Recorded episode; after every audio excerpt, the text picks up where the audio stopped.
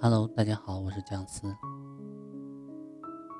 何怀宏说：“可怕的还不是孤独和寂寞，而是你不得不同你不愿意交往的人打交道。在这个社会上，总是充满了太多的无可奈何、身不由己。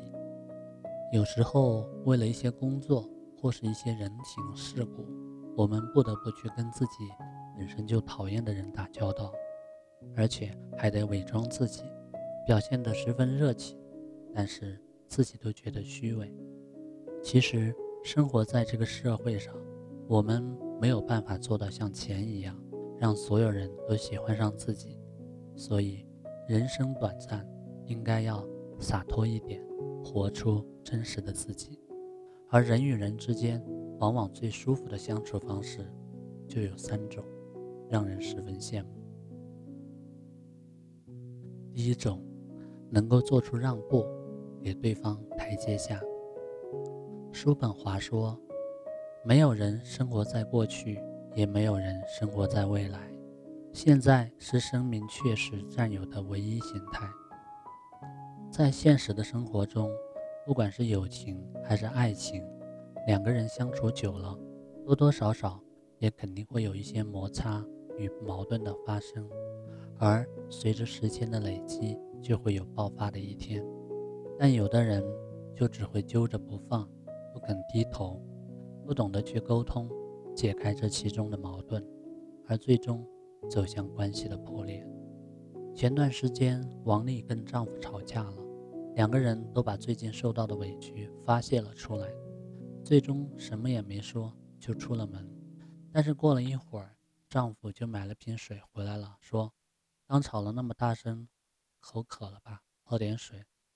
而丽丽笑了，说：“是啊，都怪你，最终才和解了。”可能每个人在发脾气的时候，都会说出一些过激的话，甚至是做出一些过激的行为。而在过后的时候呢，虽然会觉得不大好，但是碍于面子，也不会主动的认错。而往往能够做出让步，给对方一个台阶下的人。就是懂得珍惜这一份难得的情谊，而这样的相处方式，也才能让这一份感情保持得更加长久。第二，就算呆着不说话，也不会觉得尴尬。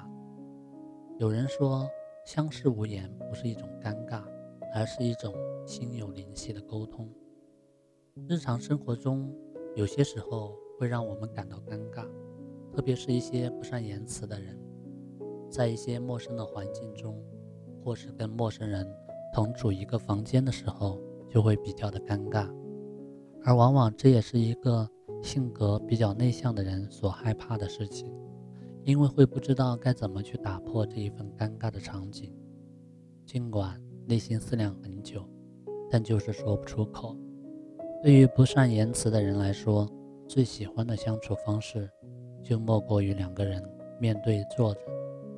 就算不用说话，也不会觉得有尴尬的感觉，也不用为了化解尴尬刻意找话题说话，能够舒适且平等的坐着，看着手机，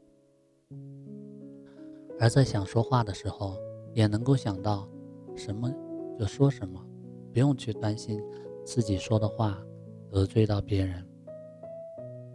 三，能够相互理解，相互包容。高尔基说过：“如果人们不会互相理解，那么他们怎么能学会默默的互相尊重呢？理解能够让你懂得一个人的不易，而包容是能够让你容纳一个人的脾气与缺点。在这个世界上，每个人的身上都有各种各样的优缺点。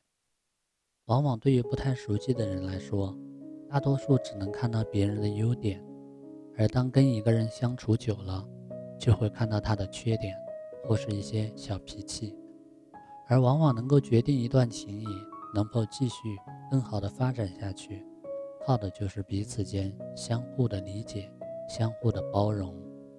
如果生活中因为一点意见的不同，或是一件鸡毛蒜皮的小事，就喋喋不休的说个没完，或是无法容忍的话。那也是无法走在一起的。俗话说得好，陪伴是最长情的告白，而决定能否长久的因素就是理解与包容。人与人之间最舒服的相处方式，不外乎就是上面的三种。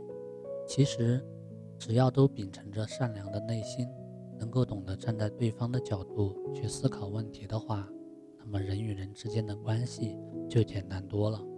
没有那么多的虚情假意与无可奈何。希望在人生的道路上，我们都能够遇到生命中的贵人，让生活多些如意，少点烦。